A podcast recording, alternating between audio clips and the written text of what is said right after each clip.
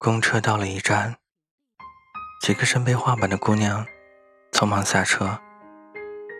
其中一个的画板不小心打到了我，小姑娘回头冲我说了句对不起，就跳下了车。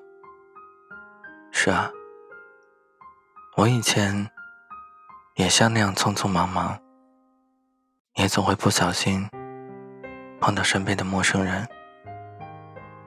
公车又开动了，很缓慢。你知道，坐公车最大的好处就是，这个速度刚好可以让你慢慢的陷入回忆，又总能在你需要醒来的时候达到你的目的地。我遇到他的那个冬天，正是我最辛苦的时候，每天往返画室和住所。清晨六点就要出发，那是对我来说最开心的事情，就是可以刚好赶上那班公车，路上不堵车，安全抵达画室。可是，对于十八岁的我来说，理想比任何事都重要。他和巨蟹座的我，在同一个画室学画画。他不帅。也不高大。如果放在平时，我们是绝不会有任何生活交叉的可能的。可是你知道，有时候你看一个背影太久，也会习惯。当然，只是习惯，还不能让我爱上一个人。可是，一个十八岁的小女生，背着画板，每天穿梭城市。是一件很辛苦的事情，尤其是在冬天的夜晚，没有赶上公车的时候，你会沮丧，会哭泣，会期待一只可以接住的手，然后你开始幻想，在下一个路口就会遇到这么一个人，然后我遇到了。然后，这就成了一种近乎童话一般的开头。我以为这一切都是注定的，我爱上了他。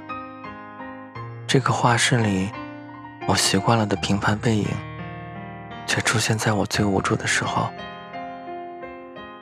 我依然每天起早贪黑的往返于画室和住所。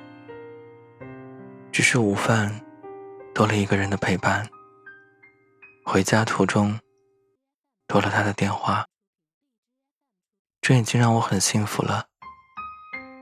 十八岁的我要求的不多，可是太年轻的我不懂得，这世界很复杂，简单的东西总是会消失的。你的电话开始减少。你的声音开始变得不耐烦，你的梦想开始与我出现分歧。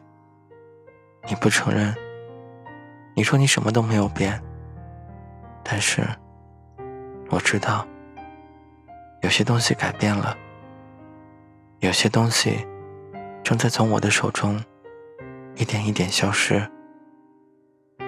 这让我很抓狂，因为一切看上去。都没有不同，就像只有你发现了大风雨的前兆，却没有人理你。我失眠了，虽然我很累，但是我很不安。我害怕哪一天醒来，就再也不会有人在冬天的黑夜拉住我的手。多少次。我都是在梦中哭醒的，可是那一天终究还是来了。你突然的消失，让我措手不及。我打不通你的电话，你就像从未出现过一样，消失在我的生活里。回来的公交车上，我哭了一路。前边的爷爷问我为什么伤心，我骗他说钱包丢了。老爷爷说：“孩子，人这一辈子会丢很多东西，钱包是最没什么的，不过少了几张钞票。可我丢的是你，我的初恋。”后来，还有打电话过来，解释他的不辞而别，解释他的情谊意在。其实都不重要了，不是吗？就像那个背着画板、怀揣梦想的十八岁女孩，都消失在时光之中了。人生有些东西就是这样，它们出现的意义，就是让你有可以回忆的东西。有时候，我会思念他。也会思念那个毫不畏惧的自己。我怀念那时的他，手牵着身背画板的我，走过夜晚的街头。而现在，你还好吗？想做一个玩偶，在床上躺着不动。暖暖的时光渐渐的化作了柔软的风，白云还飘在天空，就觉得特别感动。只有表现出轻松，才能更加的从容。一半阴暗，一半脸上的笑容，内心的放纵。就算渴望，也不想被你看懂。巨蟹座的我不会痛，一半不安，一半耐心的放松，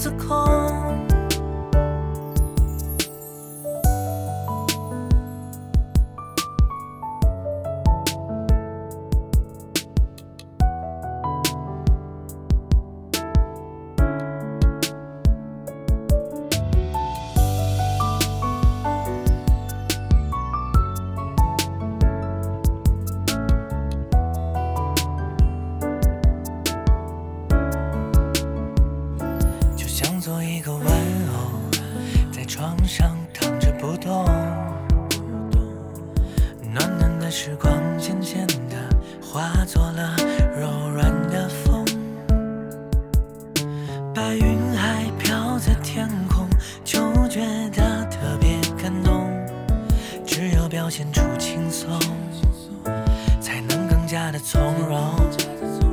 一半阴暗，一半脸上的笑容，一半敏感，一半内心的放纵。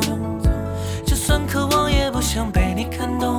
巨蟹座的我不会痛，一半不安，一半内心的放纵，一半心酸，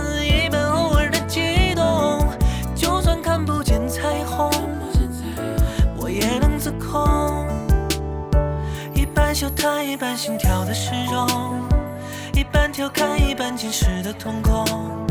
努力微笑，就像是做了个梦，睁开眼，一切就成空。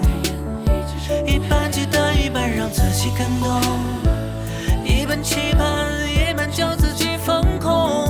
就算心情再沉重，还停留夜空。